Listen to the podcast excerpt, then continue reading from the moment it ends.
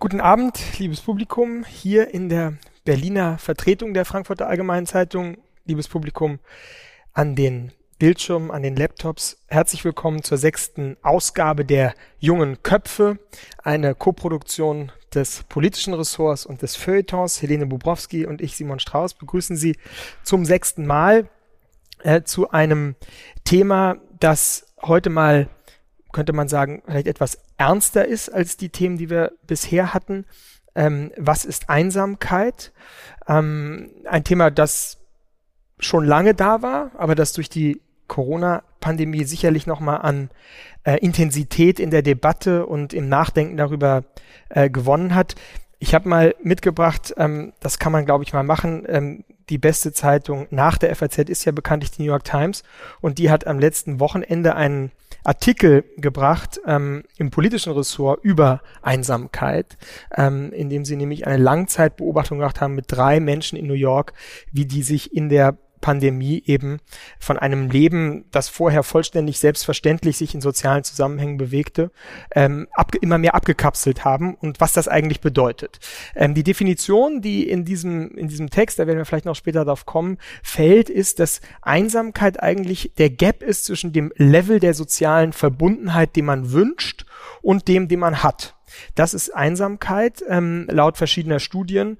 Und darüber wollen wir heute reden. Wir wollen reden natürlich über die psychologischen äh, Aspekte von Einsamkeit.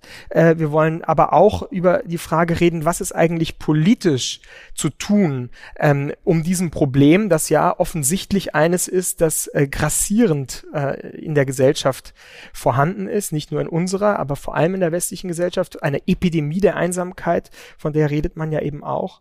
Und das britische Ministerium gegen Einsamkeit war vor vier Jahren ja auch das erste Mal so ein politischer Impuls. Also psychologische Aspekte zu klären, die politischen äh, Fragen aber nicht ganz außen vor zu lassen. Darum soll es heute gehen. Wir wollen danach, nach ungefähr 45 Minuten, diskutieren mit Ihnen hier im, im Raum, aber auch ähm, zu Hause. Wir haben unter dem Livestream ja die Fragebox und ich habe mein iPad hier äh, und kann dann später äh, die Fragen entgegennehmen. Wir haben einen sehr besonderen Gast heute Abend, Diana Kindert und äh, Helene Borski stellt sie Ihnen vor.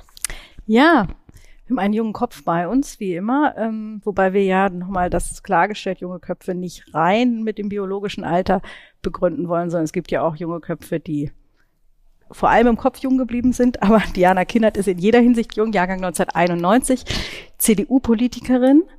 Ähm, sie hat studiert äh, Politik und Philosophie in Göttingen, Amsterdam, Köln und Berlin und ist seit 2009 eben Mitglied der CDU. Sie war damals 17 Jahre alt, als sie eingetreten ist, hat sozusagen die ersten Berührungskontakte hier in Berlin gehabt mit der großen Politik als Mitarbeiterin im Büro von Peter Hinze und war dann Mitglied in diversen Kommissionen der CDU und ist sie auch nach wie vor. Also Mitglied der Reformkommission ist sie gewesen, Mitglied der Bundeskommission gesellschaftlicher Zusammenhalt, was ja auch ein Thema heute ist, weil Einsamkeit und Zusammenhalt natürlich die zwei Pole sind, über die wir heute sprechen.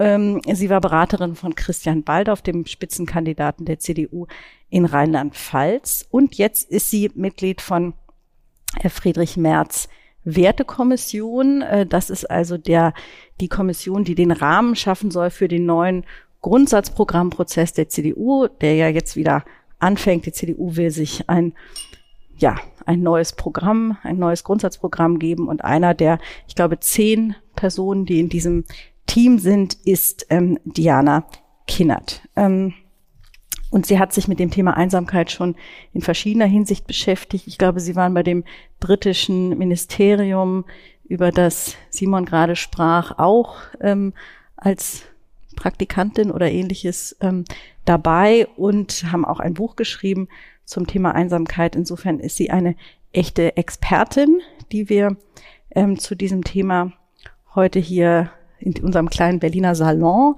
ähm, auch von mir nochmal herzlich willkommen, ähm, herzlich begrüßen. Frau Kinnert, wann waren Sie am einsamsten in Ihrem Leben?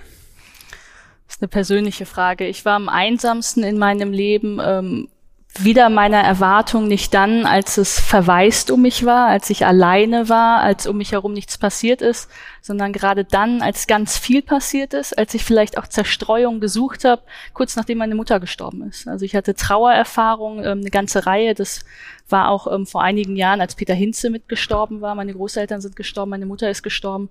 Und das war eine Zeit, in der ich wahrscheinlich ein solch schmerzhaftes Gefühl in mir hatte, dass ich dem entfliehen wollte und mich zerstreuen wollte.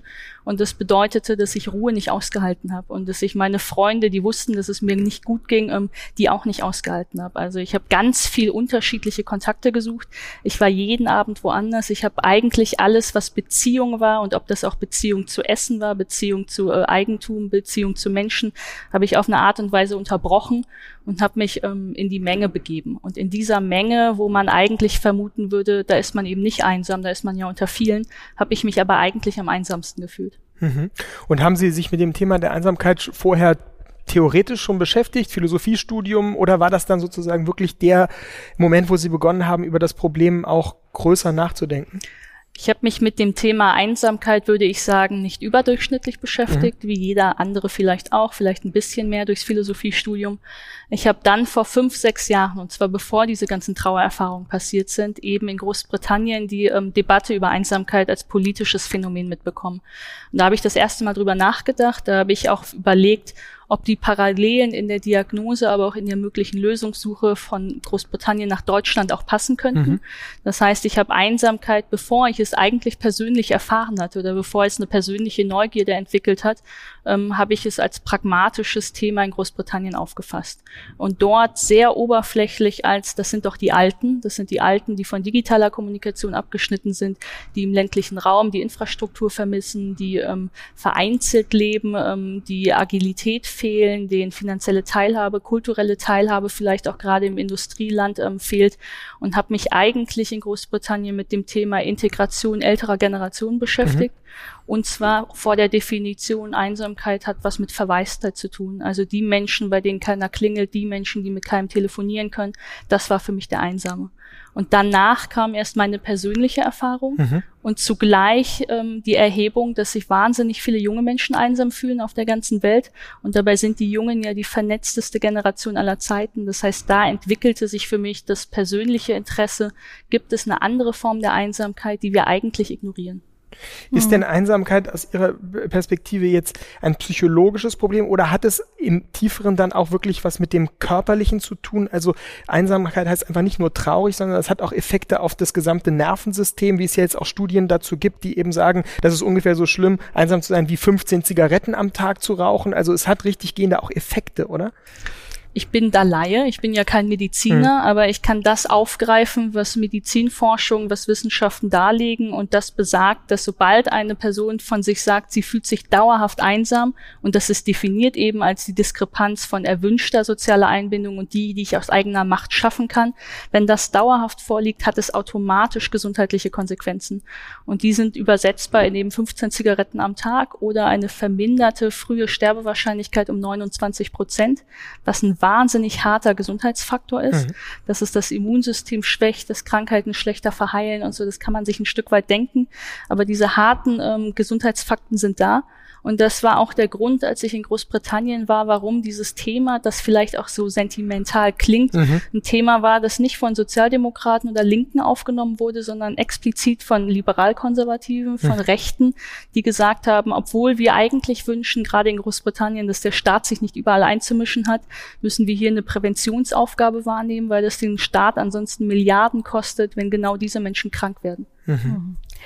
Ähm, Sie haben ja diese Paradoxie schon angesprochen, also sowohl bei ihrem, in Ihrem eigenen Erleben, dass Sie sich dann am einsamsten gefühlt haben, als Sie sozusagen ganz rastlos waren und ganz viele Kontakte hatten, als auch sozial, dass die Menschen ja heute sehr viel über Einsamkeit klagen, obwohl sie 5000, 10.000, ich weiß nicht was, Facebook sonst wie Freunde haben. Wie ist das zu erklären? Ähm, also was, warum Warum fühlt man sich einsam, obwohl man möglicherweise ganz viele Kontakte hat? Ich glaube, es ist offenkundig, dass die ähm, oberflächliche Definition von Einsamkeit ähm, nämlich nach, Qua nach Quantität sozialer Kontakte guckt, eben die 1000, 10.000, fünf Freunde. Und ich glaube, dass das natürlich zu kurz greift. Mhm. Ähm, ich beschäftige mich inzwischen mit einer Definition, die eben von der Qualität sozialer Bindungen ausgeht.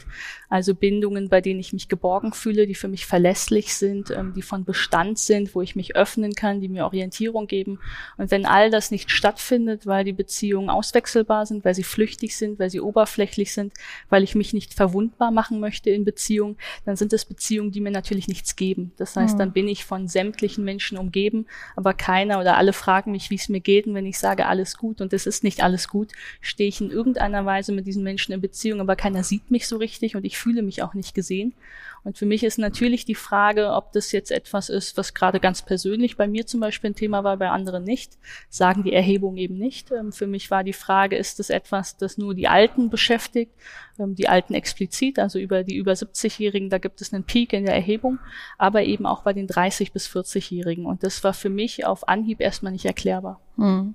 Ist das denn, ähm, es gibt ja jetzt so viele Leute, die irgendwie sagen, sie haben Bindungsängste und ähm, können sich, wollen sich nicht so richtig festlegen, wollen sich nicht einfügen in ähm, vorgegebene Strukturen. Wir beobachten ja insgesamt in der Gesellschaft eine sich vermindernde Bindung an Kirchen, an Gewerkschaften, an Parteien, an Zeitungen zum Beispiel, also Abonnements und, und anderes. Ähm, ist das, also erstmal die Frage, ist das jetzt von mir nur so gefühlt oder ist das wirklich ein Problem, das größer wird? Sie haben ja nur dieses Zitat, die Einsamkeit als die unsichtbarste, aber radikalste und folgenschwerste Krise unserer Zeit.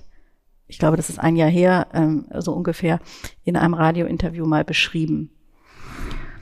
Also ich glaube tatsächlich, dass etwas in unserer Gesellschaft passiert ähm, auf einer soziologischen Ebene. Ähm, Reckwitz beschreibt es als Singularitäten. Wir wissen, dass wir eine Individualisierung haben, die vonstatten geht.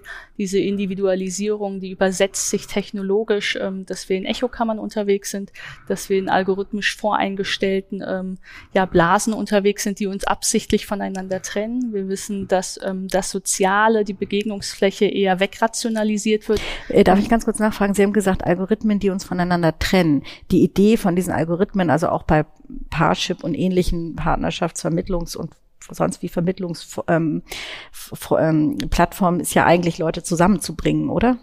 Das ist das soziale Dilemma, wie es ja die Netflix-Dokumentation beschreibt, dass es natürlich darum geht, dass soziale Medien sozial klingen, dass sie Menschen zusammenbringen. Was wir aber als Europäer oder insgesamt auf der Welt nicht wissen, weil es kein Gesetz dafür gibt, ist, unter welchen ähm, Voreinstellungen ähm, die Zusammentreffen ähm, intern im Internet organisiert sind. Ähm, wir kennen das unter dem äh, Stichwort Cambridge Analytica, dass wir voralgorithmisierte ähm, Voreinstellungen haben, dass natürlich die Unternehmen nur dann Geld verdienen, wenn wir möglichst lange auf den Plattformen bleiben und das bleiben wir eher dann, wenn uns zugestimmt wird, als wenn wir mit etwas konfrontiert werden. Das übersetzt sich, glaube ich, auch kulturell, dass wir stumm schalten, dass wir archivieren, dass wir blockieren. Das ist ja auch ähm, gang und gäbe heutzutage, dass wir ähm, nach der Wahl von Donald Trump, gerade liberale junge Menschen, Thanksgiving mit der Familie boykottiert haben, weil irgendein Onkel ja Donald Trump gewählt hat. Also diese Art und Weise, ähm, vielleicht Beziehungen aufzukündigen. Ähm, manche würden sagen, dass man achtsamer ist und rote Linien nicht mehr oder rote Linien nicht überschreiten lässt und gesünder Beziehungen führt. Ich glaube, dass wir abrupter auch Beziehungen aufkündigen und das ist etwas, das sich überall übersetzt. Ich glaube, dass wir technologisch unabhängig von den sozialen Netzwerken den Trend der Personalisierung haben. Also wir wissen, dass Solidarität und Zusammenhalt nur dann entsteht, wenn wir über Alltagskultur den anderen kennenlernen und, und ihn uns auch kennenlernen lassen. Wenn ich gerade hier in Berlin nicht mehr zu ähm, Edeka und Aldi gehe, weil ich bei Gorillas und Flink die Sachen nur zu mir nach Hause bestelle, fehlt mir genau diese Kiez-Alltagskultur, meinen Nachbarn ähm, auf der Straße zu begegnen. Wenn ich in einem jungen Unternehmen ähm, nicht mehr den Chef anrufen muss, weil ich heute krank bin und er mich fragen kann, wie es mir denn geht und ob ich etwas brauche, sondern nur noch in der Excel-Tabelle eintrage, ich bin die nächsten acht Tage nicht da, habe ich auch keine Beziehung. Wenn wir im Homeoffice voneinander getrennt sind, fehlt mir auch die Beziehung zur Arbeit, zu, zu anderen Arbeitnehmerinnen und Arbeitnehmern. Vielleicht dadurch auch die Möglichkeit, gemeinsam zu streiken. Und ich glaube, dass wir reflektieren müssen, dass in der Individualisierung diese Flexibilität vielleicht Voraussetzungen, Voraussetzungen auch für Solidarität und Zusammenhalt beeinflussen. Mhm. Aber so wie Sie das beschreiben, klingt es ja, als ob wir in einer tief unglücklichen Gesellschaft leben würden. Äh, sagen wir mal nur jetzt im westlichen Europa, ist doch aber, wenn man jetzt die berühmten Glücksbarometer oder so weiter anschaut, eigentlich eine stetige, langsam aber stetige Verbesserung. Die Leute fühlen sich eher tendenziell glücklicher. Wohlstand kommt äh, dazu, natürlich Gesundheitsvorsorge wird besser. Ähm, die Technologie erleben ja dann doch sehr viele auch als Vereinfachung, Effizienzerfahrung und so. Also inwieweit passt das dann in, zu diesem Bild äh, dieser Umfragen? Ähm, ich weiß jetzt gar nicht, welches das glücklichste Land war, aber war es Dänemark. Nicht, Dänemark zum Beispiel, ja. Sind da die Leute dann nicht einsam oder sagen sie es nicht, trauen sie sich nicht drüber zu reden? Ähm, oder wie, wie verhält sich Glück und Einsamkeit? Kann ich nicht beantworten. Ich glaube, dass, ähm, dass das nicht etwas ist, das man nicht ausrechnen kann. Man mhm. kann nicht ausrechnen, wie hoch der, der Einsamkeits- oder der Nicht-Einsamkeitsanteil an Glück ist oder nicht. Ich glaube, dass wir merken ähm, in sämtlichen politischen Diskursen, dass wir uns voneinander wegbewegen, dass wir uns radikalisieren, dass wir uns verstetigen, dass wir technologisch, ähm, ob es jetzt auf Twitter oder auf anderen Plattformen ist, gar nicht mehr an den anderen herankommen. Wir merken ähm, gerade bei den Volksparteien jetzt so einen großen Schwund. Wir haben es bei der letzten Bundestagswahl gesehen, dass gerade Grüne und FDP ja zugenommen haben. Also nicht die klassischen ähm, Volksparteien in der Mitte, sondern andere Parteien, die neuen Bindungskräfte haben. Wir wissen, dass Mitgliedschaft ähm, an sich in der Krise Krise ist, nicht nur bei Parteien, sondern ob es im Basketballverein oder woanders ist, die Mitgliedschaft an sich ist in der Krise und nicht nur, wie ich es damals gedacht hatte. Deswegen war ich in der CDU in dieser Reformkommission. Ich dachte, dass wir das Angebot attraktiv machen müssen. Mhm. Und ich glaube aber, dass die Verbindlichkeit an sich an der Krise ist. Mhm. Ich habe dann eben meine Generation, die möglichst unverbindlich, flexibel unterwegs ist, dann ähm, als Schuldige empfunden. Und ich glaube aber, dass das, was mittlerweile passiert, ähm, eine, ein Klima ist. Es ist ein Klima der Beziehungslosigkeit. Und ich sehe das in verschiedenen Phänomenen. Das hat nicht nur was mit dem sehr privaten Einsamkeitsgefühl und dem, der Bestandsaufnahme zu tun, dass viele Menschen sich einsam fühlen. Es hat was damit zu tun, dass wir einen Staat haben, der zum Beispiel in der Sterbehilfe, im Sterbehilfe-Kontext die Beziehung zwischen Patient und Arzt ja auf eine Art und Weise kriminalisiert. Es hat was damit zu tun, dass Gewerkschaften, Betriebsräte nicht mehr das sind, was en vogue ist, sondern der Staat möchte entscheiden. Da werden Beziehungen, die vielleicht ähm, historisch immer gut funktioniert haben, auf eine Art und Weise aufgekündigt.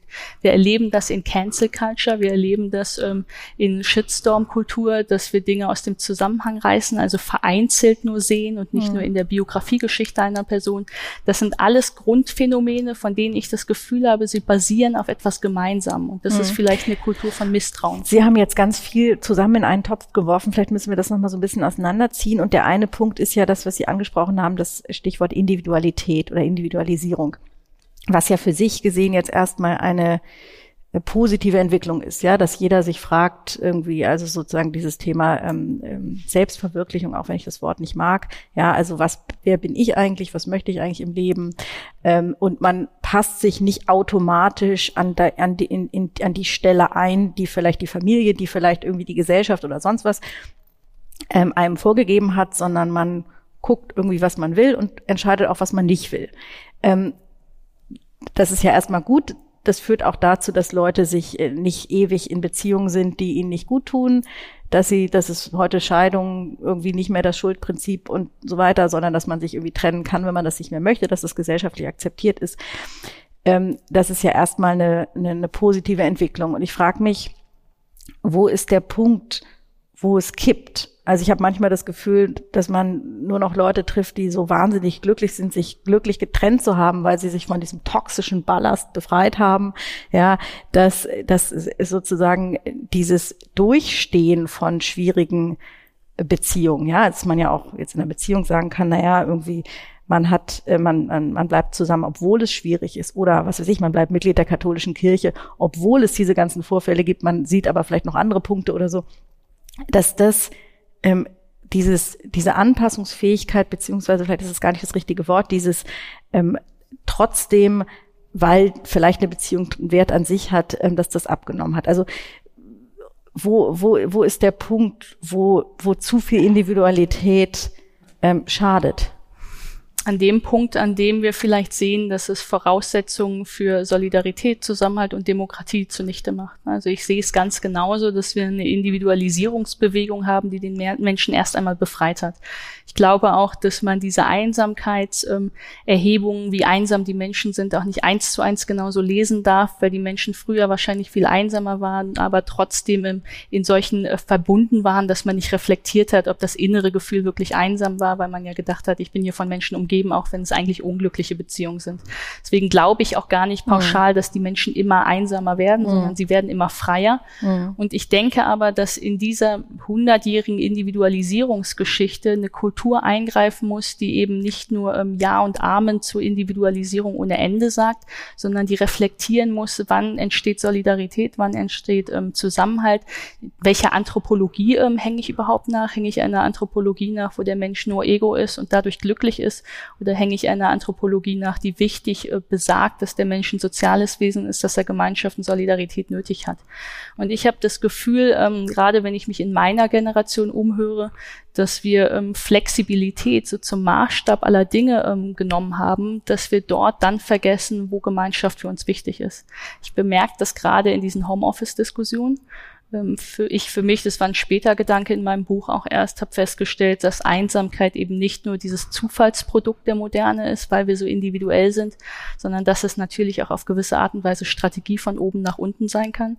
Wenn ich als Arbeitgeber, Arbeitnehmerin und Arbeitnehmer im Homeoffice voneinander trenne, die Teeküche zusperre, äh, verhindere, dass sie sich miteinander unterhalten können, mache ich ja auch unmöglich, dass sie sich kennen, dass sie sich organisieren, dass sie gegen mich mobilisieren.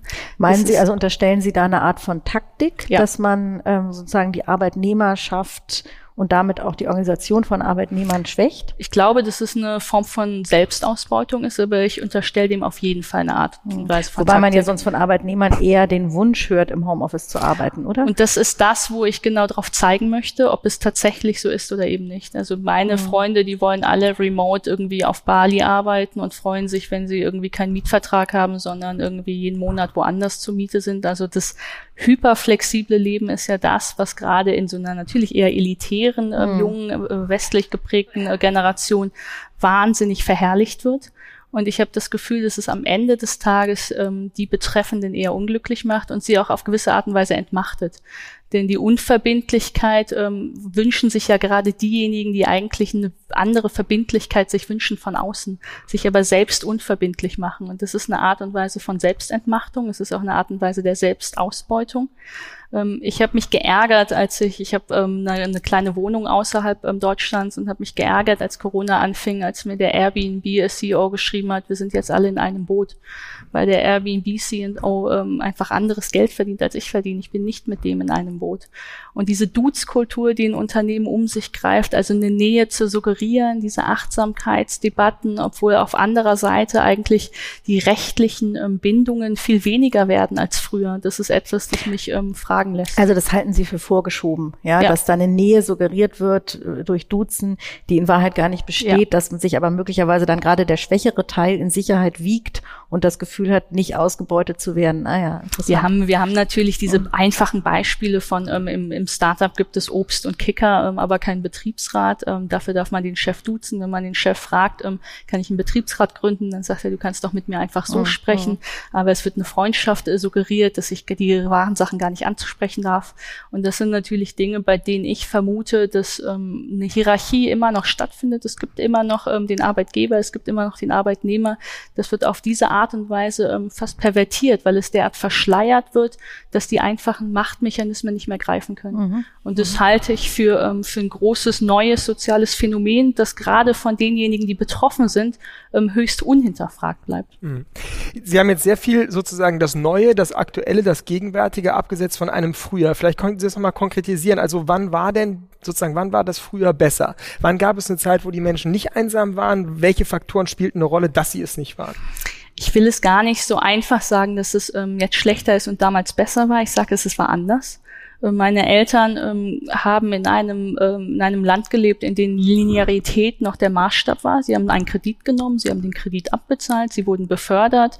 Ähm, wir haben zusammen auch Wetten, das und Tatort geguckt und am nächsten Tag gemeinsam das besprochen. Dadurch hatten wir eine gemeinsame Alltagskultur.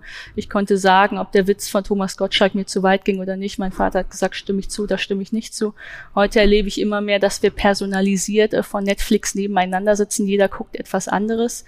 Also ist ein Medienproblem auch? Also ich, Einsamkeit? Also als es nur den Fernseher gab, wo man sich darauf konzentrieren konnte, waren die Menschen noch enger zusammen. Und in dem Moment, wo die Möglichkeiten größer wurden, sich zu unterhalten, werden sie weniger. Es ist ähm, natürlich wahnsinnig vereinfacht. Ich denke aber schon, dass diese ganz große Misstrauenskultur alle Disziplinen umgreift. Mhm. Ich glaube, dass ähm, das Einsamkeitsphänomen deswegen auch für mich so spannend geworden ist, weil ich merke, dass ich es in keinem Politikfeld einzeln besprechen kann. Es umfasst alles auf gewisse Art und Weise. Und es umfasst die Alten ähm, auf Basis einer klassischen Einsamkeit, weil sie gerade in den Industrieländern ähm, sowieso eher diskriminiert sind als diejenigen, die physischer Arbeit nicht nachgehen. Das ist ja in Dienstleistungsgesellschaften anders. Ähm, ich erlebe das aber in dem Technologiezeitalter, dass wir dort Beziehungen gar nicht aufrichtig führen können, weil die Plattformen nicht dementsprechend gebaut sind. Ich merke das im Erwerbsleben, dass es dort brüchiger ist, dass Agilität, Disruption, Innovation, all das, was ja mit Bruch assoziierbar ist, dasjenige ist, das modern ist heutzutage. Mhm. Und das umgreift, glaube ich, ähm, sämtliche gesellschaftlichen Disziplinen. Und könnte man nicht doch sagen, dass es eine Hierarchie gibt, äh, der jetzt Ihre Analyse ist ja eben überall, aber wenn wir jetzt über das Thema Familie reden, einfach mal das herausnehmen und sagen, das könnte ja, nur als Hypothese, eine ähm, Anti-Einsamkeitsstruktur gebende Kraft gewesen sein in der Geschichte der Menschheit. Ähm, sehr lange war das das Integrationsmoment für äh, Menschen in allen möglichen Stadien ihres Lebens, eben als Kind, aber dann vor allem auch äh, im Alter. Also das ist ja das, was man ähm, sich auch immer vorstellt. Die Frage, wie war eigentlich in früheren Zeiten eine Gesellschaft aufgebaut? Die hat viel stärker ja Acht gegeben, dass dieser Kreis der Familie, dieser Integrationskreis, wie man soziologisch sagen würde, intakt bleibt. So. Und wann beginnt das eigentlich aufzubrechen? Und ist das nicht eigentlich auch etwas, was politisch gewollt worden ist und heute zum Teil oder zum großen Teil auch immer noch gewollt wird? Ich erinnere mich, dass hier Myrna Funk saß, die für Leihmutterschaft mit voller Wucht plädiert hat, ja, und die Auflösung all dieser patriarchalen Strukturen der, der Familie. Ist das ein Problem, dass also sehr viele, ähm, sehr viele Tendenzen gegen die Familie gehen? Ich bin ja Mitglied der CDU und ich habe mich trotzdem nie als jemand in der CDU verstanden, der einen bestimmten Sittengehorsam einfordert und sagt, dass diese bestimmten Lebensentwürfe, die ich mir vorstelle, diejenigen sind, die besonders fördernswert sind. Ich traue dem Menschen als soziales Wesen zu, dass wenn man ihn lässt und wenn man ihn sich mit sich selbst konfrontieren lässt, dass er schon selbst für sich entscheidet, was ihn glücklich macht. Ich glaube daran, dass es Familie ist. Ich glaube daran, dass es Nachbarn sind. Ich glaube daran, dass ähm, ein Mensch länger mit einem Kollegen zusammenarbeiten möchte als nur ein halbes Jahr. Ich glaube daran, dass. Aber lass uns mal bei der Familie bleiben. Entschuldigung, ja. ich aber nur, was heißt Familie für Sie? Wann ist Familie so, dass es anti-einsamkeitswirkend ist? auf jeder, auf jeden Fall in dem Moment, in dem das Gegenteil von Einsamkeit äh, besteht, nämlich dass Beziehung für mich gehaltvoll ist und Beziehung ist für mich gehaltvoll gerade im Familienkontext, wenn es für mich eine verbindliche Fürsorgegemeinschaft ist. Mhm. Äh, darf ich nochmal einhaken? Also ich kann das vielleicht aus meiner eigenen Familie äh, erzählen. Meine Mutter ist auf so einem Bauernhof, Bauernhof groß geworden, in so einem klassischen Mehrfamilienhaus. Also da waren Großeltern, noch irgendwelche lebenden Urgroßeltern, die Eltern, die Kinder und es war sozusagen klar, dass man unter einem Dach wohnte und man sich wahrscheinlich auch damals furchtbar genervt hat, kann ich mir vorstellen, aber irgendwie alle das so allerseits ähm, akzeptiert haben. Und heute habe ich das Gefühl, das geht mir so, das geht aber auch vielen Freunden so, dass man so Feier, an Feiertagen denkt, okay, fährt man jetzt äh, nach Hause ähm, und das ist auch dann meistens irgendwie nett, aber dann ist ja so das Gefühl, was man dann auch so mit gleichaltrigen Kollegen oder wie auch immer teilt, dann irgendwie so, ja, drei Tage reichen dann auch wirklich, ja. Und dann ist man irgendwie auch ganz froh, wieder in sein eigenes Leben zurückzukehren, weil man irgendwie nicht mehr so gewohnt ist, sich da so einzufügen in dieses sozusagen Elternhaus, sage ich jetzt einfach mal, egal wie auch immer das dann jeweils sein mag. Ähm, und da frage ich mich dann auch selber, ist das so eine Unfähigkeit, sich anzupassen? Oder, und da sind wir wieder bei der Frage von vorhin, oder ist es auch so, dass wir uns gar nicht oder dass man sich da, dadurch erstmal bewusst macht, wie frei man eigentlich heute ist, weil man sein eigenes Leben lebt und weil man eben nicht quasi gezwungen ist, in so einem großen Familienverband den Platz einzunehmen, der einen für einen vorherbestimmt ist. Ja, und der wahrscheinlich dem sozialen Konstrukt am nützlichsten ist oder auch dem wirtschaftlichen Auskommen der Familie, aber mit den eigenen Wünschen wenig zu tun hat ich tue mir schwer damit, diese einzelnen Beispiele herauszunehmen und zu sagen, genau da ist diese Person ähm, total, ähm, weiß ich nicht, weinerlich und kann Beziehungen mhm. nicht aushalten und läuft vor Verbindlichkeit weg. Und genau in diesem Fall wäre es gut, wenn man dem Opa mal sagt, das ist Homophobie und damit aufhört, mit ihm zu sprechen. Also diese Fälle auseinander genau. zu dividieren kann ich nicht. Aber ich glaube, es fällt auf und das muss ich ja als jemand, der politisch engagiert ist oder gesellschaftlich schaut, gibt es Muster, gibt es neue Phänomene. Dem muss auffallen, dass gerade in, in Bremen, in Berlin, in Hamburg hinter jedem zweiten, hinter jeder zweiten Haustür nur eine einzige Person wohnt. Mhm. Und es muss auffallen, dass in den Familien ähm, es eben nicht diesen einen Fernseher gibt und dadurch viel Gespräch ähm, untereinander und dass es wirklich eine Einheit ist, die sich kennt, sondern dass da fünf verschiedene iPads sind und jeder abends was eigenes guckt. Mhm. Und es muss auffallen, dass genau genau diese Zwischenräume, ähm, diese Marktplätze, diese ähm, Supermärkte, wo man sich trifft, dass Dinge sind, die vielleicht infrastrukturell gar nicht gewollt sind, weil sie kommerzialisiert werden oder weil wir durch personalisierte Technologie uns Dinge nach Hause bestellen können. Das sind Dinge, von denen ich glaube, sie brechen erstmal mit etwas, was vorher da war. Mhm. Und mich äh, und ich frage mich, ob wir dann ähm, Voraussetzungen noch haben, unter denen Demokratie funktionieren kann. Und ich glaube, wir erleben das vielfältig und nicht nur ähm, anhand von Spaltung und Polarisierung Polarisierung und Radikalisierung, dass wir aneinander vorbeireden. Und das kann etwas damit zu tun haben, dass wir uns nicht kennen, dass wir uns mit Verdacht begegnen, mit Misstrauen begegnen, statt eigentlich erstmal mit Zutrauen. Und ich glaube, dass das ähm, für die Demokratie erstmal eine große Herausforderung ist. Also das ist der Aspekt Shitstorm, den Sie vorhin schon äh, ähm, ja genannt haben. Also dieses, man geht erstmal davon aus, dass es jemand bestimmt so gemeint haben wird, dass ich mich darüber aufregen kann und nicht keine wohlwollende Interpretation sozusagen vornimmt. Und genau ja? dem liegt ähm, ja das Konzept von Beziehung zugrunde. Wenn ich mit jemandem in einer äh, gesunden Beziehung stehe, dann lasse ich ihn ausreden, dann kann ich seine Perspektive vielleicht nachvollziehen, dann traue ich ihm zu, dass er meine Gegenargumente auch wohlwollend prüft. Das macht Beziehung aus. Und wenn wir in einer beziehungsgestörten äh, Gesellschaft leben, dann ist eben genau das nicht mehr gegeben dann vermute ich automatisch, dass der andere es genauso gemeint haben muss, wie ich es nicht hören möchte. Dann breche ich automatisch mit ihm. Dann lebe ich ja ganz grundsätzlich in einer Gesellschaft, ähm, dessen Kultur von all dem durchdrungen ist. Also, und ich glaube, dass ähm, einer der größten Treiber erstmal die Wirtschaft dafür war. Es ist eben mhm. nicht mehr, ähm, es geht eben nicht mehr um den ehrbaren Kaufmann, es geht eben nicht mehr um den Betriebsrat, es geht eben nicht mehr um genau, Langfristigkeit in der Wirtschaft. Und das kann etwas sein, das Kultur im Nachhinein durchdrungen hat. Jetzt muss ich mal fragen, weil weil Sie, Sie haben vorhin das mit Blick auf die Arbeitgeber, die äh, ihrer Wahrnehmung nach ein Eigeninteresse daran haben, die Arbeitnehmerschaft irgendwie auseinander zu dividieren und klein zu halten.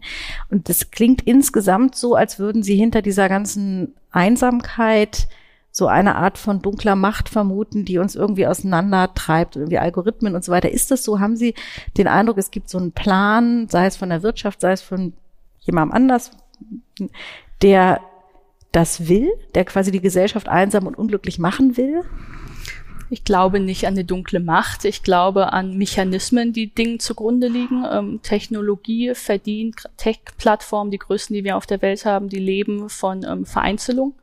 Wir wissen, dass das Wirtschaftswachstum davon lebt, wenn ich als äh, Ein-Personen-Haushalt konsumiere.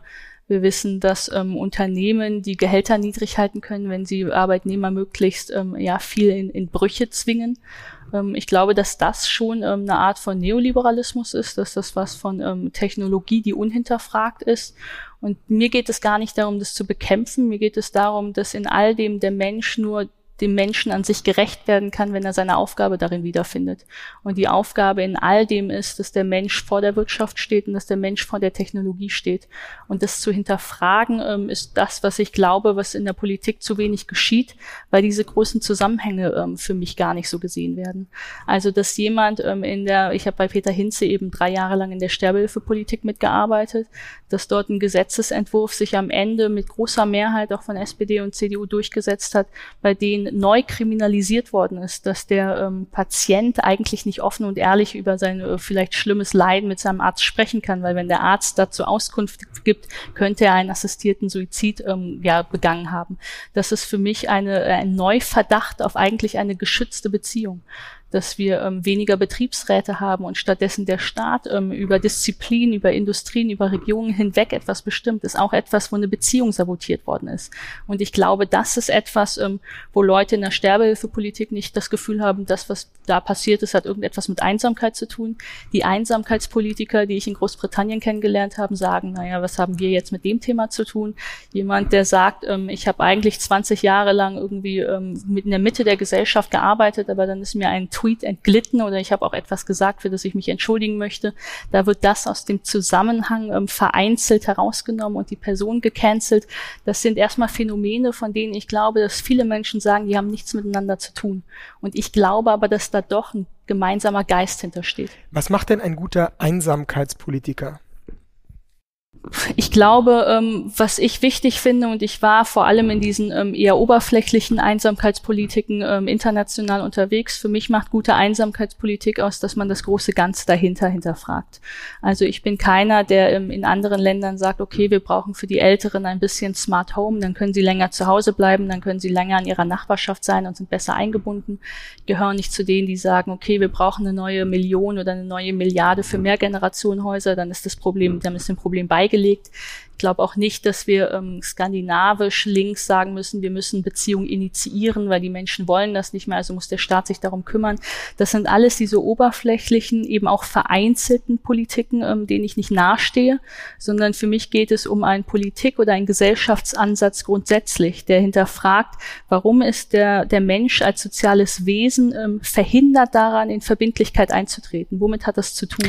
Gut, aber das, das klingt so, als würde, würden Sie quasi eine Psychotherapie für 84 Millionen Deutsche verordnen eben nicht, weil ich gar nicht mir anmaßen möchte, im Übergriff zu sagen, ähm, wie es richtig geht, sondern ich hinterfrage, ob eine Generation, ähm, jetzt meine Generation ist jetzt eben 30, diejenigen, die 20 sind, die sind mit den äh, World Trade Centern, äh, mit dem, mit dem Abschuss ähm, aufgewachsen. Danach kam alles Mögliche von Brexit und Trump und Finanzkrise und Griechenland und IS und äh, Syrien und jetzt äh, Krieg in Europa. Also ganz viele Brüche, ganz viele Krisen. Wir erleben das in äh, gesellschaftlichen Phänomenen auf TikTok, Cottagecore ja zum Beispiel, dass junge Menschen auf TikTok in einer, äh, in einer Verherrlichung auch von Landhausleben versuchen, sich aus der Welt zurückzuziehen. Wir erleben das auch, wir, wir kennen aus dem Expressionismus ja die Krise, dass als die Verstädterung anfing, Menschen gesagt haben, ähm, ich ziehe mich erstmal zurück, weil ich meine Ich-Grenze nicht beschützen kann, weil ich auf einmal mit so vielen Menschen durcheinander bin. Und es ist etwas, was im digitalen Raum mit meinem digitalen Avatar jeden Tag passiert. Also all das, was wir auf so genau. popkulturellen Podien ja, besprechen, genau. von mhm. Beziehungsflucht und Beziehungslosigkeit und sind wir beziehungsgestört, dem ja, liegt dieser ja Begriff, zugrunde. Genau, dieser Begriff toxische Beziehung, dem kann ich mich nicht aussetzen und ich muss achtsam sein für mich, deswegen mache ich das und das und das alles nicht, sondern ich bin erstmal bei mir und so. Das sind ja alles Ausdrücke, die wir aus Gesprächen mit Kollegen und Freunden und so weiter kennen. Aber trotzdem nochmal die Frage, also Sie haben jetzt beschrieben, was Sie alles nicht machen wollen, weil es quasi nur partielle Pflaster sind, die man auf Dinge klebt. Aber was ist denn dann, ähm, was folgt denn dann aus der Analyse?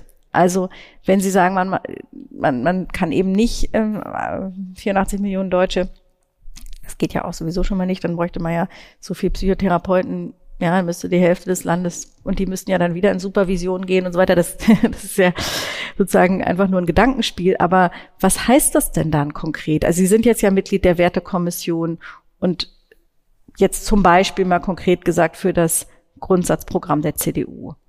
Ähm, das Thema Heimat, das ist ja damals Horst Seehofer sehr für belächelt worden, teilweise auch, auch scharf verurteilt worden, weil es hieß, das hat sozusagen so ein Blut und Boden ähm, ja, Beigeschmack in Deutschland. Und jetzt ist es ja nicht nur, nicht nur das Ministerium heißt auch unter SPD-Führung immer noch Innen- und Heimat, sondern auch die Grünen haben ja das Thema Heimat als ihres entdeckt und das natürlich auf verschiedenen anderen, also ländlicher Raum und Zusammenhalt und so weiter ähm, ähm, stark gemacht. Ähm, aber was heißt das jetzt konkret? Was heißt das in, in sozusagen ja, bei konkreter den, Politik. Bei all eben diesen Phänomenen von Vereinzelung, toxischen Beziehungen und so weiter habe ich eben das Gefühl, wir müssen schauen, was liegt dem zugrunde. Und ich glaube, dass es was mit einer Veränderung unserer Wirtschaftsweise zu tun hat. Ich glaube, es hat was mit neuer Technologie zu tun, die unhinterfragt ist, weil wir gar nicht die Regeln kennen, weil sie global abspielen. Ich glaube, es hat etwas mit einer Simultanitäten in der Moderne zu tun. Und dann ähm, ist genau die politische Frage, wie geht man damit um? Ich komme eigentlich aus der christlich-sozialen Schule in der CDU. Das heißt, mir war eben immer wichtig, dass Arbeitnehmer und Arbeitgeber sich auf Augenhöhe gegenüberstehen können. Mhm. Wenn der Arbeitgeber sagt, ihr seid alle im Homeoffice, ihr habt keinen Betriebsrat, dann funktioniert das nicht.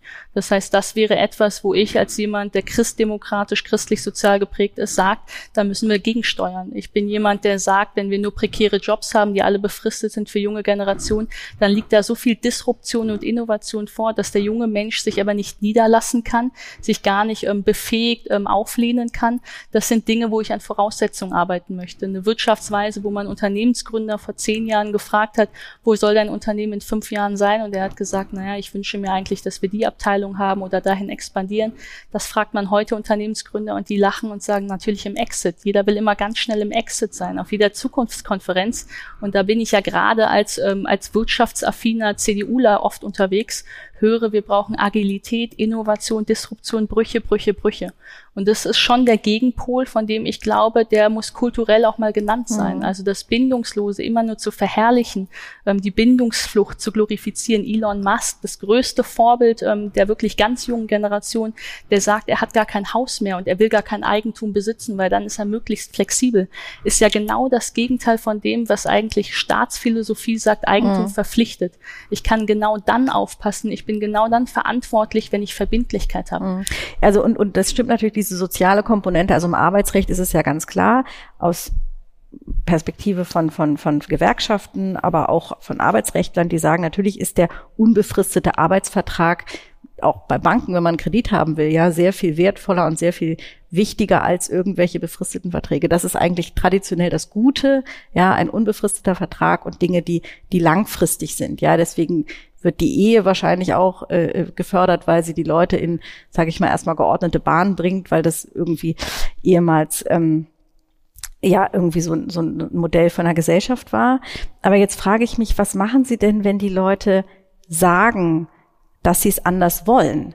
Also das, wie geht man denn damit um, weil Sie ja jetzt auch als CDU-Politikerin wahrscheinlich ähm, den die ja sozusagen die Individualität ähm, nicht, nicht völlig verneinen wollen. Also sie wollen ja nicht vorschreiben, äh, wie die Leute zu denken und zu fühlen haben. Also wenn jemand sagt, ich möchte kein Haus mehr haben, ich möchte meine Arbeit ständig wechseln, ich möchte meine Wohnung ständig wechseln, meine Partner oder wie auch immer, ähm, sozusagen äh, haben sie doch ein Problem, um nicht ähm, bevormundend ähm, zu wirken, wenn sie, wenn sie die Leute fragen, wollt ihr das eigentlich wirklich oder bildet ihr euch das nur ein?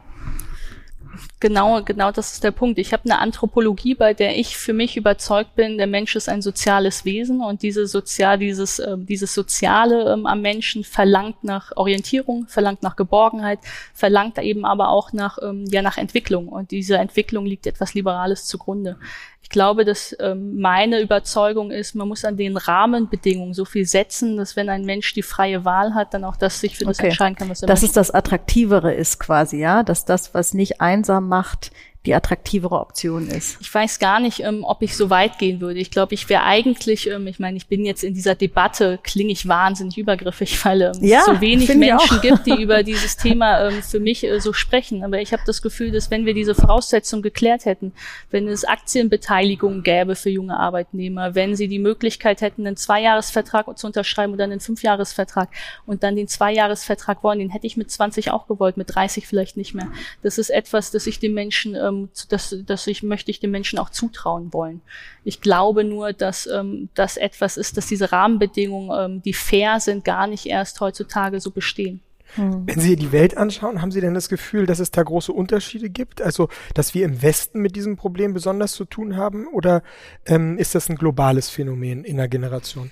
Da gibt es ähm, im Neurourbanismus und den verschiedenen Wissenschaften ja internationale Erhebungen, die sind gar nicht so weit. Ähm, natürlich gibt es Leute, die sagen, im, ähm, im entwickelten Norden ähm, sind wir alle auf Individualismus gepolt, sind wir auf Konkurrenz gepolt, ähm, haben auch viel mehr Ressourcen, alleine durchzukommen. Im ärmeren Süden eher nicht. Deswegen ist man im ärmeren Süden eher weniger einsam.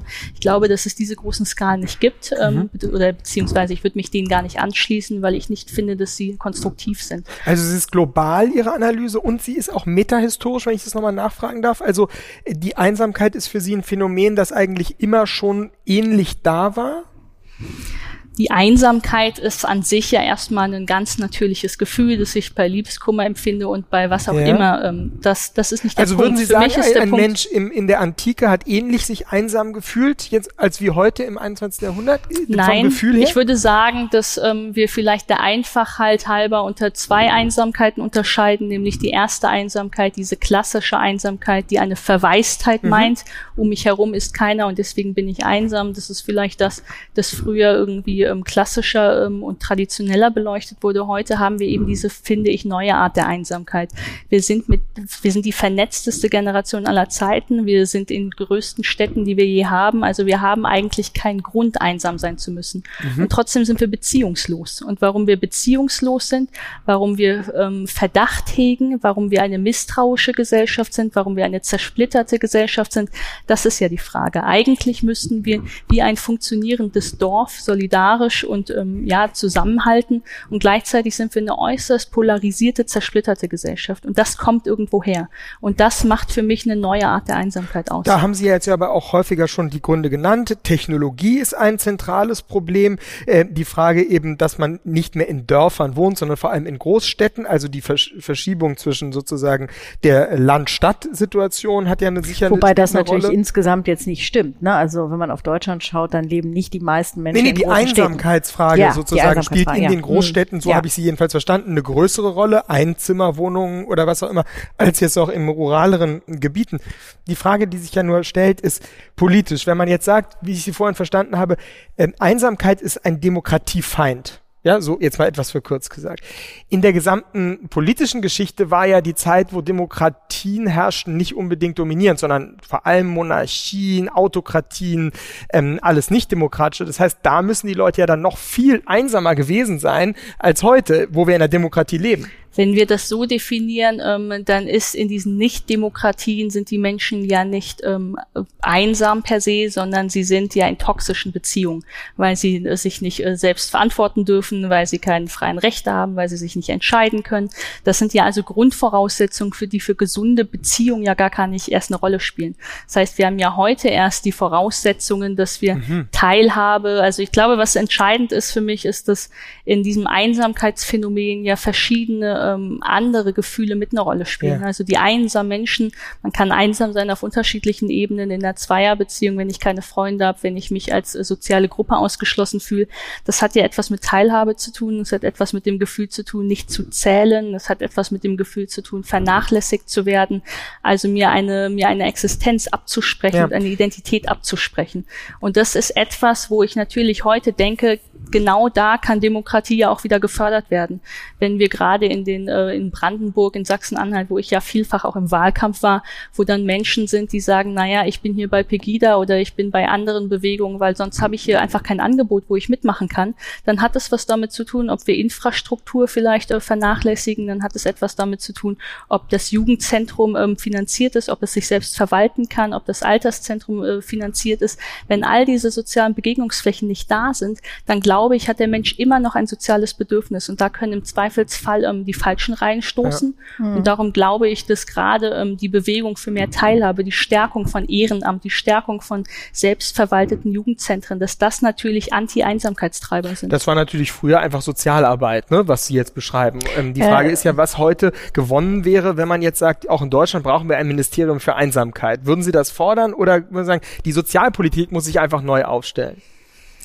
Ich habe es mal gefordert, ich würde es heute zurücknehmen, weil ich glaube, dass dieses monothematische Einsamkeitsministerium eben auch nichts bringt. Aber ich glaube schon, dass es eben nicht nur ähm, eine Strategieabteilung im Gesundheitsministerium ist oder im Sozialministerium, sondern dass es diesen Politikstil von Verbindlichkeit und der Stärkung von Beziehungen braucht. Es braucht eine Wirtschaftspolitik und eine Unternehmensgründungspolitik, bei der ich sage, Verbindlichkeiten ist das, was wir stärken wollen und was wir fördern wollen.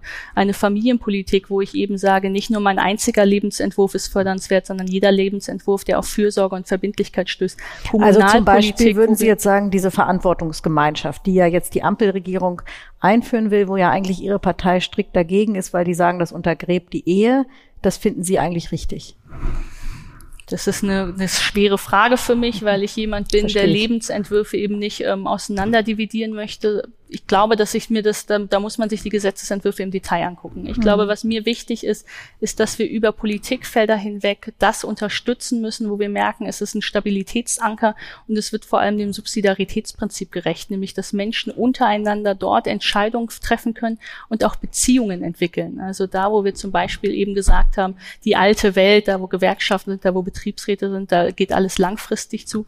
Es muss ja für mich gar nicht langfristig zugehen. Wenn ich 20 Jahre alt bin, ich möchte für zwei Jahre in einem Startup arbeiten, ich habe vielleicht Aktienoptionen, ich kann mich dadurch irgendwie ein bisschen mit einsetzen, dann kann ich das nach zwei Jahren wieder verlassen, aber ich habe mhm. die Möglichkeit dazu. Und dieses Möglichkeit geben, Beziehungen eigenständig entwickeln zu können, in jeder Hinsicht, das ist, glaube ich, etwas, was der Staat ähm, weiter fördern muss. Sind Politiker nicht vielleicht besonders einsame Menschen und deswegen ist es besonders schwierig, dass man denen die Verantwortung geben will über das Thema Einsamkeit?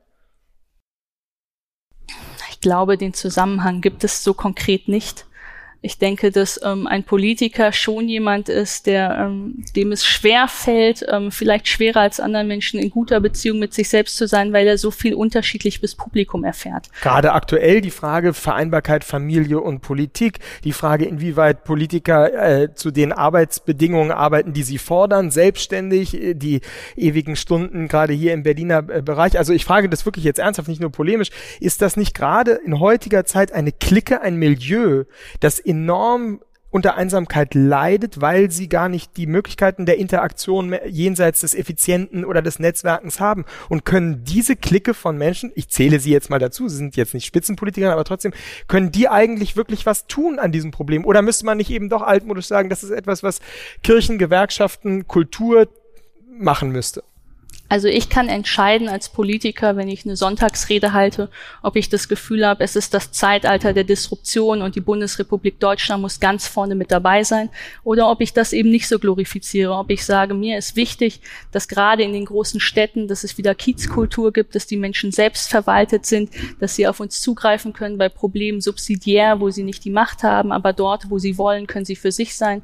Ich kann als Politiker entscheiden, ob ich sage, ach wie toll das Internet, da können wir alle miteinander miteinander reden, Oma ist bei Skype, das ist ja toll. Oder ob ich sage, vielleicht muss Brüssel mal ähm, ja eben dieses soziale Dilemma der Tech-Konzerne aufgreifen und auch schauen, wo wird polarisiert, wo wird Werbung ähm, ja unethisch vielleicht auch ähm, eingesetzt, um Filterblasen zu erschaffen. Das sind alles ganz kleine Themen. Also ich finde, dass fast jede politische Debatte sich entscheiden kann, bin ich eher auf der einsamen Seite oder eher auf der nicht einsamen also Seite. Also es ist übrigens interessant, mir fällt gerade dieser Titel eines wirklich sehr guten Buches ein, äh, das ich auch sehr empfehle Beispiele äh, von zwei ähm, Kollegen von der Zeitung vom Spiegel. Ähm, das heißt, geht um Politiker, Bundestagsabgeordnete, das heißt, alleiner kannst du gar nicht sein.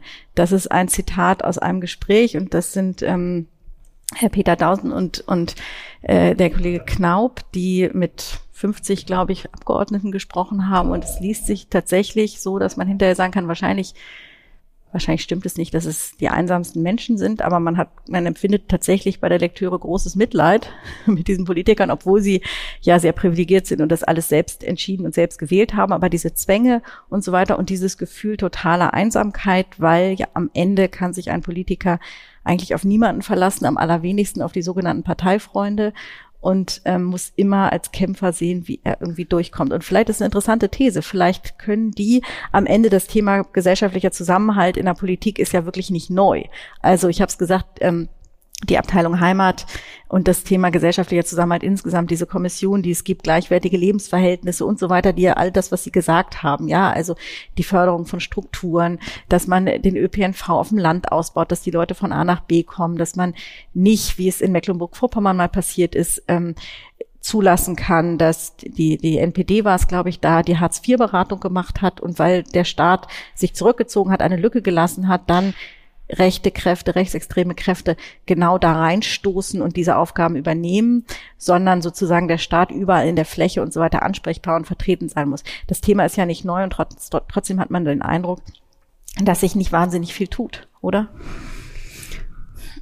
Ich tue mir schwer, ähm, da gerade so Politiker so rauszunehmen. Ich habe ich, ich hab immer die Erfahrung gemacht, dass wenn ich ähm, bei der CDU auf dem Land am Stammtisch bin, da habe ich viel mehr Gegenargumente und viel mehr diverse Lebensentwürfe und irgendwie der eine hat äh, irgendwas aufgeschnappt auf Facebook, der andere ist halt äh, aus seiner irgendwie Feuerwehr-Alltagsrealität gar nicht rausgekommen. Da kommt viel mehr Debatte zustande. Als Wenn hier ich, sozusagen in Berlin, wo es dann alles eben, im Grunde genommen ziemlich ähm, homogen ist. Eben. Und da habe ich mhm. eigentlich das Gefühl, dass die Beziehungen, ähm, also ich, ich muss das jetzt natürlich sehr vereinfachen, aber die Beziehungen dort auf dem Land in eher provinzielleren Rahmen waren viel intakter, weil man sich zugehört hat hat, weil man ganz verschiedene Lebensentwürfe hatte, weil man unterschiedliche Werte hatte, weil das verhandelbar war, weil dieser Streit, äh, den Demokratie ja auch auszeichnet, gewünscht war, weil Kompromiss gerne getragen worden ist.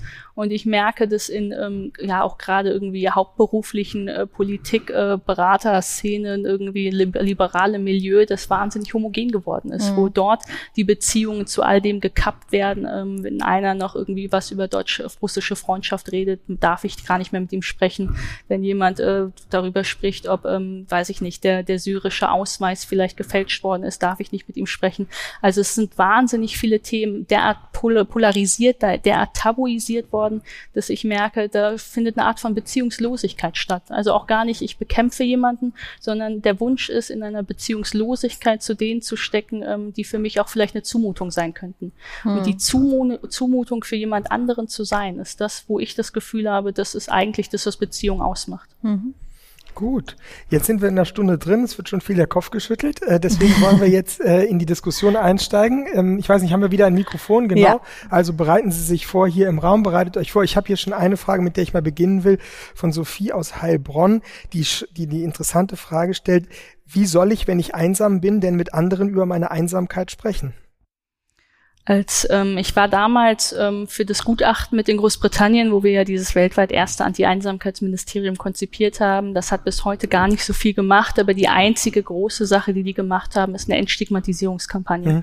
Und das hat eben damit zu tun, dass wir in ähm, dass Einsamkeit etwas ist, das wir assoziieren mit einem sozialen Versagertum, mit irgendetwas stimmt mit mir nicht, ich bin es nicht wert, kennengelernt zu werden. Ähm, das ist wahnsinnig schambehaftet. Mhm. Und darum stimmt es, dass wir ganz unterschiedliche Formen von Einsamkeit haben.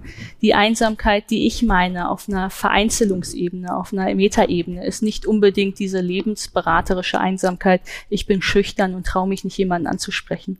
Wir haben in der Kommune im, im Kompetenznetzwerk Einsamkeit oft besprochen, dass ähm, die einsamen Alten oft 90-Jährige sind. Die können nicht mal auf ein schwarzes Brett gucken, weil sie gar nicht mehr richtig rausgehen. Das heißt, wie erreicht man Einsame, weil sie sind ja deswegen unerreicht, weil sie einsam sind. Das sind ganz unterschiedliche Konzepte. Also wenn mir jemand jemand sagt, als ich einsam war, war ich ja mit 100 Leuten äh, ungefähr befreundet. Da hätte ich, wäre war schüchtern halt nicht mein Problem. Wenn eine Person schüchtern ist, da muss man natürlich schauen, wie geht man mit dieser Schüchternheit um, woher kommt die?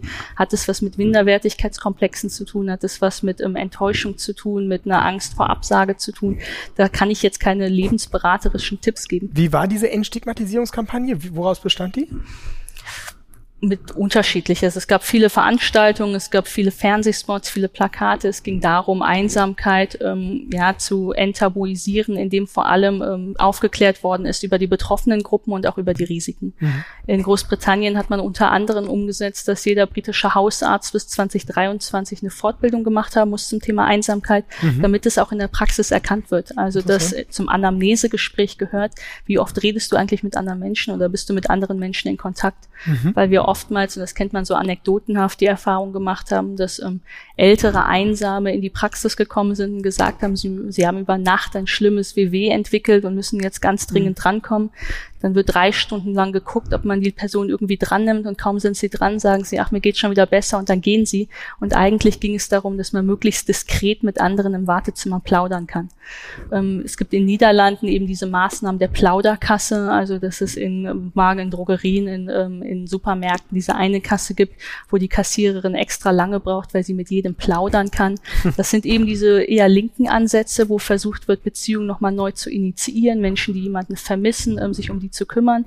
Eine Sache, die wir in Großbritannien noch gemacht haben, ist ein Projekt mit der Royal Mail. Da ging es darum, dass jeder, also das einiges, es gibt eine Elitegruppe britischer äh, Briefträger, die derart ähm, ausgebildet ist, dass wenn man sich als über 80-jährige Person selber bei der Royal äh, Mail meldet, dann kommt einmal in der Woche der Briefträger vorbei, klingelt auch und fragt, ob man was aus der Apotheke braucht oder ob alles in Ordnung ist.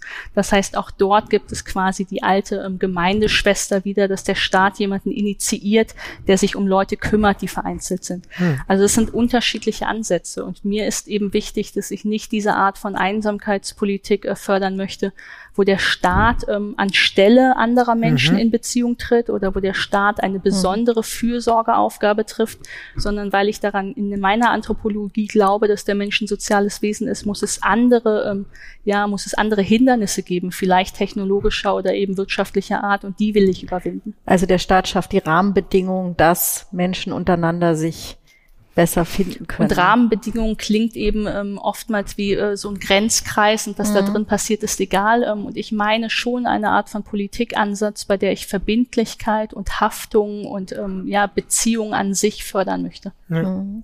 Ich habe noch weitere Fragen hier, aber gibt's in der Lukas Spartroch. Ja. Ich fand erstmal sehr viel an Ihrer Analyse richtig. Bei einer Sache hatte ich aber so ein bisschen Zweifel, und zwar diese Gleichsetzung Social Media würde letztendlich in der jetzigen Form zu mehr Einsamkeit beitragen. Also die Leute, die in ihrer Blase sind, ich glaube nicht, dass sie sich, äh, ob das Cancel Culture oder sonst irgendwas ist, ich glaube nicht, dass sie sich in der Blase einsam fühlen. Sie bestärken sich ja darum. Dass das jetzt für die Gesellschaft insgesamt zu einer Fragmentierung führt, das ist, glaube ich, irgendwie richtig. Also die Frage wäre, also ich glaube, das ist halt ein anderes Thema, das jetzt nicht so sehr in diese Einsamkeitsdebatte vielleicht so sehr reinpasst, sondern vielleicht tatsächlich die gesellschaftliche Debatte, wozu führt das? Und da stimme ich Ihnen total zu, ja, dass das für die Demokratie bestimmt nicht förderlich ist, diese Fragmentierung. Die Frage ist, die Sie anstelle, könnte denn ein gemeinsames Ziel, ja, ein gesellschaftliches Ziel irgendwie das irgendwie aufheben? Also meine Eltern, wenn die jetzt irgendwie, als wir aus dem Haus waren, da war die Scheidung sehr nah, sagen wir mal so, ja. Also da fehlte irgendwie ein gewisses gemeinsames Ziel, so dass sich die Frage ist, wenn ich jetzt nicht nur das, den Aspekt der Einsamkeit betrachte, sondern der Demokratie, wäre denn, gäbe es denkbare Möglichkeiten eines gemeinsamen Zieles ähm, in unserer Gesellschaft? Das ist ja im Grunde eine Weiterformulierung oder eine Neuformulierung von Leitkultur, die nach hinten gerichtet ist und ein Ziel, das nach vorne gerichtet ist. Ich glaube, ähm, dass das etwas ist, das verhandelbar ist. Ich glaube aber, dass es eher darum gehen muss, ähm, wenn wir gesamtgesellschaftlich reden, ob man Werte vertritt, die vor allem ähm, den Einzelnen auch glücklich machen. Also wenn ich jedem verspreche, ich baue eine Gesellschaft, in der du selbst dich glücklich machen kannst, dann muss ich gar nichts Gemeinsames heraufbeschwören, weil ich den Menschen ja zulassen möchte, dass er sich so entscheiden kann, wie er möchte und glaube trotzdem, dass es was Gemeinsames wird, weil er ein soziales Wesen ist. Ich denke, es kann nicht schaden, wenn man gemeinsam und ob das in, in welchem Rahmen auch immer, man hat ja ähm, ganz unterschiedliche Laboratorien in dieser Welt und wenn ähm, ein kleiner Kiez ein Labor ist, wenn eine Nachbarschaftsgenossenschaft ein Labor ist, dann wenn ein vielleicht ein soziales Netzwerk ein Labor ist, dann kann man auf diesen Ebenen immer wieder ähm, neu ausprobieren, wohin bringen gemeinsame Ziele. Ich glaube, was wichtig ist, sind, sind Spielregeln und vor allem die Logiken, nach denen etwas ja, funktioniert. Ja, aber ist es nicht, also ich nehme auch mal den Punkt von Lukas Spartroch auf, ist es nicht trotzdem sehr abstrakt, was Sie sagen? Ja, jeder kann irgendwie glücklich werden, weil das ja stimmt, die Analyse. Also viele Paare trennen sich in dem Moment, in dem die Kinder also typischerweise Pubertät irgendwie und die Eltern dann so denken, oh, jetzt sind die bald weg und man sich dann fragt, sozusagen, jetzt ist das, jetzt ist irgendwie die Aufgabe erfüllt und mögen wir uns eigentlich noch und dann merkt man, wie man sich vielleicht auch verloren hat über die Zeit oder so, das ist ja häufig, oder ich denke jetzt an das schöne Beispiel Baugruppe, ja. Man Baugruppe. zieht guten Tatort. auch viele viele ähm, Anekdoten, obwohl ich das selber nicht gemacht habe, aber die ich gehört habe, ähm, sozusagen so, so, solange man, solange es darum geht, diese Baugenehmigung zu bekommen und das alles, ja, irgendwie zieht man an einem Strang und so und sobald dann das Haus steht und man da einzieht, streitet man sich wie die Kesselflicker in der WEG um irgendwelche so Geschichten. Ähm, ist, also ist es nicht das verbindende man zieht irgendwie an einem Strang, man will gemeinsam was bewegen, man will, das gibt's ja auch in diesen Kiezansätzen, ja, also Nachbarschaft.de oder, oder nebenan.de oder wie das heißt. Ähm, man macht irgendwie, man will im Kiez was gemeinsam verbessern, man will sich gegenseitig helfen und will irgendwas voranbringen. Dass das ein Aspekt ist, dem, der vielleicht greifbarer ist für Menschen als dieses Ich werde irgendwie glücklich. Und die meisten wissen ja überhaupt nicht, was sie glücklich macht. Das ist ja die große Frage in allen Generationen, dass man manchmal gar nicht genau weiß, was es ist. Am Ende sind es gemeinsame Narrative und es sind gemeinsame Ziele. Ich glaube nur nicht, dass der Politiker die vorzudefinieren mhm. hat oder dass die Gruppe mal irgendwie sich zusammentreffen muss und über Ziele sprechen muss und dann läuft man denen hinterher, sondern ich denke, dass die sich ähm, hybrid und intuitiv auch ergeben. Und dann denke ich schon, dass man, ähm, dass man da ähm, eine gemeinsame Sicht drauf hat, weiß, dass man da in Solidarität, in Zusammenhalt auch einfach stärker hervorgeht. Mhm. Benjamin Fischer ähm, aus München fragt, sind Einsamkeitserfahrungen gesellschaftlich ungleich verteilt, indem zum Beispiel Menschen mit geringem Einkommen häufiger Einsamkeit erfahren, beziehungsweise andere Einsamkeitserfahrungen machen? Und was würde das für die politische Handlungsfähigkeit bedeuten? Das ist eine gute Frage. Es sind ähm, sehr ungleiche Einsamkeitserfahrungen. Was ich schwierig finde, weil es nicht richtig abstrahierbar ist, ist, welche Erfahrungen das sind. Mhm. Also wenn ähm, eine 23-Jährige, die zehnmal ihr Studium abbricht und wieder neu anfängt und in 100 Städten unterwegs ist und immer nur für zwei Wochen in einer WG lebt, einsam ist, ist es natürlich eine andere Einsamkeit als die verwitwete 90-Jährige. Und darum kann man auch deren beiden Einsamkeitserfahrungen gar nicht gegeneinander aufwiegen oder irgendwie sagen, was das Problem ist. Ähm, die Einsamkeitsforschung, ähm, und die gibt es vor allem ganz groß in den USA, in Kanada, in Neuseeland und in Großbritannien, da würde ich sagen, ähm, ja, überdurchschnittlich. Dort gibt es unterschiedliche Betroffenengruppen. Ähm, eine Betroffenengruppe sind ganz klar die Armen, also derjenige, der finanzielle, dem finanzielle Teilhabe verwehrt ist, der kann sich das Busticket genauso wenig leisten wie das Theaterticket. Mhm. Derjenige oder ähm, lebt vielleicht auch in Kiezen, in denen er sich gar nicht aus dem Haus traut. Ähm, derjenige, der besonders alt ist, also über 70, ähm, ist einsamer, weil er vielleicht in Mobilität und Agilität eingeschränkt ist. Ähm, und weil wir vor allem, ähm, und da fällt ein Unterschied zu Industrie, ähm, industriell geprägten Gesellschaften und eher Dienstleistungsgesellschaften, in industriegeprägten Gesellschaften ist es so, dass diejenigen, die nicht arbeiten, also vor allem Kinder und vor allem diejenigen, die schon die Rente erreicht haben, einsamer sind als die gleichen Leute in Dienstleistungsgesellschaften. Das kann was damit zu tun haben, dass wir eben kulturell darauf geprägt sind, dass diejenigen, die physische Arbeit leisten, diejenigen sind, die wir in unserer Gesellschaft besonders achten und diejenigen, diejenigen, die es eben nicht tun, dann eben weniger. Das ist ein Unterschied. Ähm, der gefährdetste, die gefährdetste Zielgruppe ist übrigens der geschiedene Mann weil mhm. man sagt, der geschiedene Mann ist jemand, der kulturell vielleicht oder der Mann ist an sich jemand, der kulturell weniger gelernt hat, ähm, zu also Bindungen zu organisieren und zu pflegen. Das ist etwas, das in heterosexuellen Partnerschaften eher immer die Frau übernommen hat. Und in dem Moment, in dem sie stirbt oder in dem sie sich trennt, ähm, ist der Mann ist der Mann wenig geübt darin. Es gibt eine ähm, lustige. Stimmt das noch so auch für die jüngere Generation das, eigentlich? Das weiß ich nicht.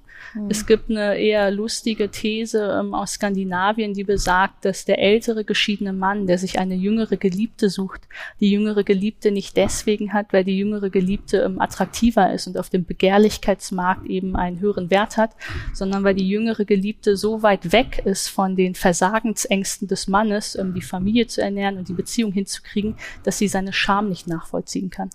Und das sind ja interessante Einblicke. Es gibt, ähm, wir Aha. haben diese ganz anderen Anekdoten, ähm, dass Menschen mit Haustieren gleichzeitig weniger einsam sind, weil sie eben Haustiere haben, weil sie einen Begleiter haben. Ähm, der zwingt sie ja übrigens auch in eine Alltagsroutine. Und gleichzeitig verändert sich ähm, ja auch zum Beispiel in der Linguistik, dass wir, dass wir Hunde damals Bex, äh, Rex und Be äh, Bello genannt haben und heute eben eher irgendwie Anja und Paul.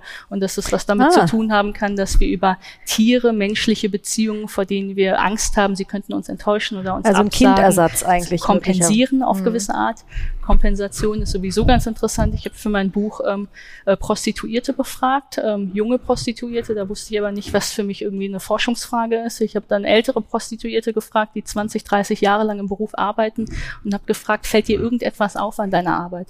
Und die haben gesagt, ja, die Spiele werden irgendwie immer absurder, aber mir wird immer weniger in die Augen geguckt. Also auch da die Frage, ob Beziehungslosigkeit Einzug erhält und Beziehungslosigkeit kompensiert wird, indem es aber irgendwie doller zugehen muss. Und es sind alles ja so eher verspielte kleine Hinweise darauf, dass vielleicht irgendetwas mit Beziehungen im Argen liegt. Aha. Ich sehe schon, wir müssen bald mal junge Köpfe machen über dem Thema Sexualität und Moderne. Das äh, Unbedingt. ist sozusagen die Veränderung. Ähm, aber vielleicht können wir zum Schluss noch einen. Wir haben noch eine Frage von Jan Garmann. Eigentlich mehr noch eine Anmerkung, weil was mir jetzt aufgefallen ist, ähm, wir haben ja ähm, zum Beispiel eines der großen einsamkeitstriggernden äh, Phänomene, die Pandemie, jetzt noch gar nicht groß angesprochen, wo ja eins äh, der Ergebnisse für mich eigentlich war, dass sich ja gerade da, du hattest angesprochen vorhin die äh, Familien, die Verbünde, die man nur noch drei Tage eigentlich sehen will, aber es haben sich ja so ganz neue Formate quasi äh, begründet in diesen Zoom und wie sie sonst alle heißen, Calls, die jetzt auch über die Pandemie, über die, das akute Stadium der ja weiterhin bestehenden Pandemie, äh, weiter bestehenden äh, Familien zusammen Verbünde, die sich jetzt doch wieder im digitalen Raum eben regelmäßig treffen und da ja neue Formen gegen die Einsamkeit gefunden haben. Und die andere Krise, äh, der Krieg in Europa, der jetzt plötzlich, ich meine, uns, wir rücken alle näher zusammen, es rücken NATO-Staaten genauso näher zusammen, wie aber vor allem jetzt plötzlich Geflüchtete mit ihren Kindern in, in mhm. Familienverbünden mhm. äh, zu Zehntausenden äh, plötzlich äh, genau das Gegenteil von Einsamkeit ja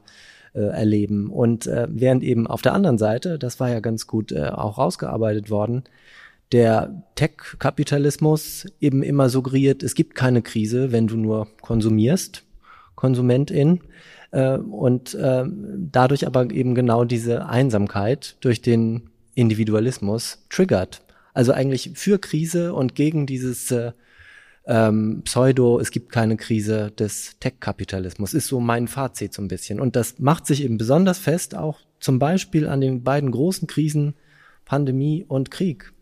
Nur als besonders. Ja, also sind das denn nicht Lichtblicke, dass jetzt wirklich auch, also auch in meinem Bekanntenkreis, Leute, die keine übermäßig großen Wohnungen haben, aber irgendwie noch ein Arbeitszimmer, äh, was, was dann für, für drei Ukrainerinnen irgendwie zur Verfügung gestellt wird und so, und dass auf einmal ähm, Dinge möglich sind, die man ähm, vorher nicht für möglich gehalten hat und dass es auch alles weitgehend gut funktioniert, dass man mit Leuten, die man vorher gar nicht kannte, auf einmal eine Art von gemeinsamen Haushalt oder nicht nur eine Art von, sondern tatsächlich einen gemeinsamen Haushalt und damit auch eine Art von Schicksalsgemeinschaft hat. Ähm, um jetzt mal das Pandemie haben wir kurz angesprochen, da hatten Sie, glaube ich, gesagt, das halten Sie mehr so, so habe ich Sie verstanden, mehr so für den Katalysator, der eine Entwicklung offenlegt, die es schon länger, die es schon länger gegeben hat, aber vielleicht mal die These, ob das nicht auch Lichtblicke sind, dass sich die Dinge nicht nur verschlechtern, sondern vielleicht auch verbessern.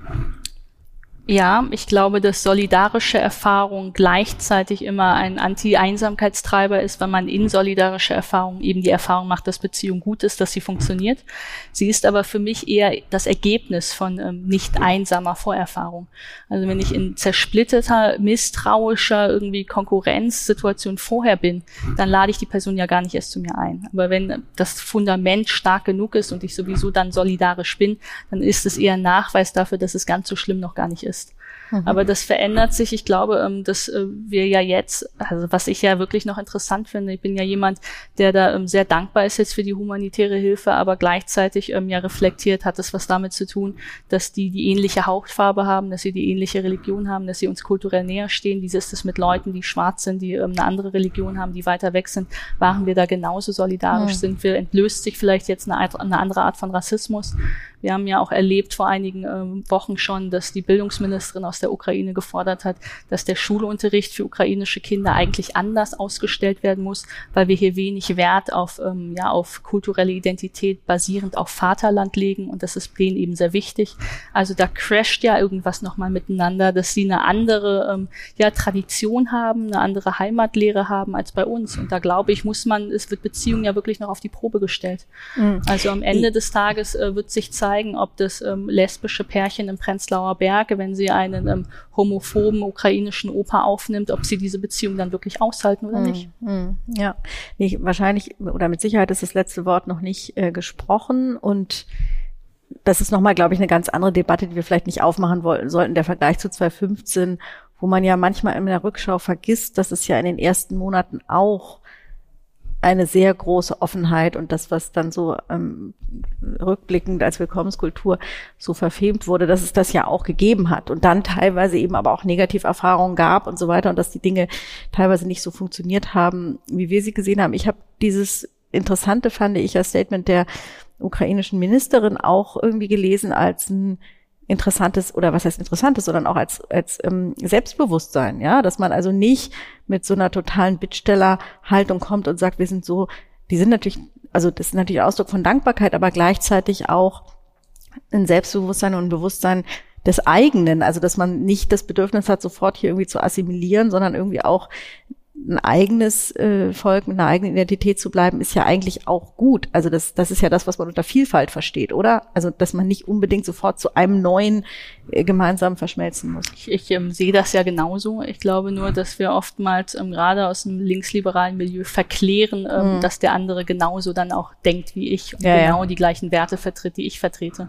Und wir haben da nun mal auch wahnsinnig viel Landbevölkerung ähm, mhm. bei europäischen Werten, ähm, wenn wir über, äh, weiß ich nicht, äh, Drag Queens beim Eurovision Song Contest reden, eben vielleicht nicht alle das so toll finden, wie wir in Deutschland es toll finden. Und das sind Dinge, ähm, die man dann auch erstmal noch ähm, aushandeln muss. Und das finden ja übrigens in Deutschland auch nicht alle nur toll. Das vergisst man in Berlin Mitte manchmal auch. Livia, wolltest du noch was? Nein, okay, dann habe ich das missverstanden. Simon. Nein, vielleicht einfach als Schlusswort, dass die Einsamkeit, jedenfalls so wie ich sie verstehe, am Ende auch mit der Frage zusammenhängt, inwieweit wir Ambiguität, Widersprüchlichkeit, Debatte zulassen oder nicht. Eine Gesellschaft, die das eben ausschließt, die sich eben in den Sphären nur bewegt der ähm, Bejahung und Bestimmung, die wird am Ende, so habe ich sie jedenfalls verstanden, einsamer sein als eine, die sich auch auf die äh, Kontroverse und die Debatte einlässt und das Zusammenkommen, was ja immer sozusagen qua Natur dazu führt, dass man unterschiedliches ähm, mitbringt und zusammenführt, nicht? Und ähm, in der Hinsicht sozusagen vielleicht zum Schluss das Hannah Arendt Zitat, was auch bei der New York Times kam, ähm, dass Einsamkeit am Ende die größte Gefahr ist für Totalitarismus, also Einsamkeit als Bedingung äh, von Totalitarismus schon eine ist, die uns heute, heute ähm, zu denken geben muss und gerade in den Fragen der politischen Handlungsformen, ähm, die wir finden, äh, wir über Einsamkeit, das haben sie uns jedenfalls, finde ich, heute ganz gut vorgeführt, äh, in verschiedener Hinsicht nachdenken müssen. Nicht nur auf der psychologisch-romantischen, wie Sie das genannt haben. Also mhm. Also vielen herzlichen Dank für Ihr hier sein. Äh, da sind Sie übrigens ja ganz nah mit Ihrem Zitat, äh, das ich vorhin gebracht habe, ähm, von der unsichtbarsten, aber gefährlichsten Krise unserer Zeit sind sehr, sehr nah an Hannah Arendt. Ich, ähm, ich glaube am Ende des Tages, dass Einsamkeit ähm, ein wahnsinnig äh, eine eine sehr subjektive Debatte ist, wenn wir über Einsamkeit sprechen. Trotzdem eine ist, mit der jeder irgendwie etwas anfangen kann ja. heutzutage. Das wird ein bisschen objektifizierbar, wenn wir dann über Vereinzelung sprechen und wenn wir dann darüber sprechen, dass Vereinzelung etwas mit Beziehungslosigkeit zu tun haben, sind wir ganz nah an der Frage, was macht eine beziehungsfähige Gesellschaft aus und heißt beziehungsfähige Gesellschaft nicht gleichzeitig Gemeinschaft und eine nicht beziehungsfähige Gesellschaft eben keine Gemeinschaft. Und ob sich eine Demokratie als Gemeinschaft versteht oder nicht, daran glaube ich, entscheidet sich auch, ob sie funktionieren kann oder nicht. Über die Frage beziehungsfähige Gesellschaft oder beziehungslose Gesellschaft wird es auch beim nächsten Junge Köpfe Abend gehen, der schon in zwei Wochen ist. Und zwar mit dem ähm, Görlitzer Schriftsteller Lukas Rietschel über die Frage, was ist Ost? Und wie viel Osten braucht eigentlich der Westen in diesem Land. Also ähm, da wird es äh, in einer gewissen Weise, können wir da ansetzen bei der Frage, fühlt sich der Osten vernachlässigt oder immer noch einsam trotz ähm, Wiedervereinigung.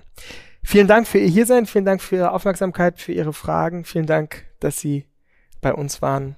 Janne Kinnert.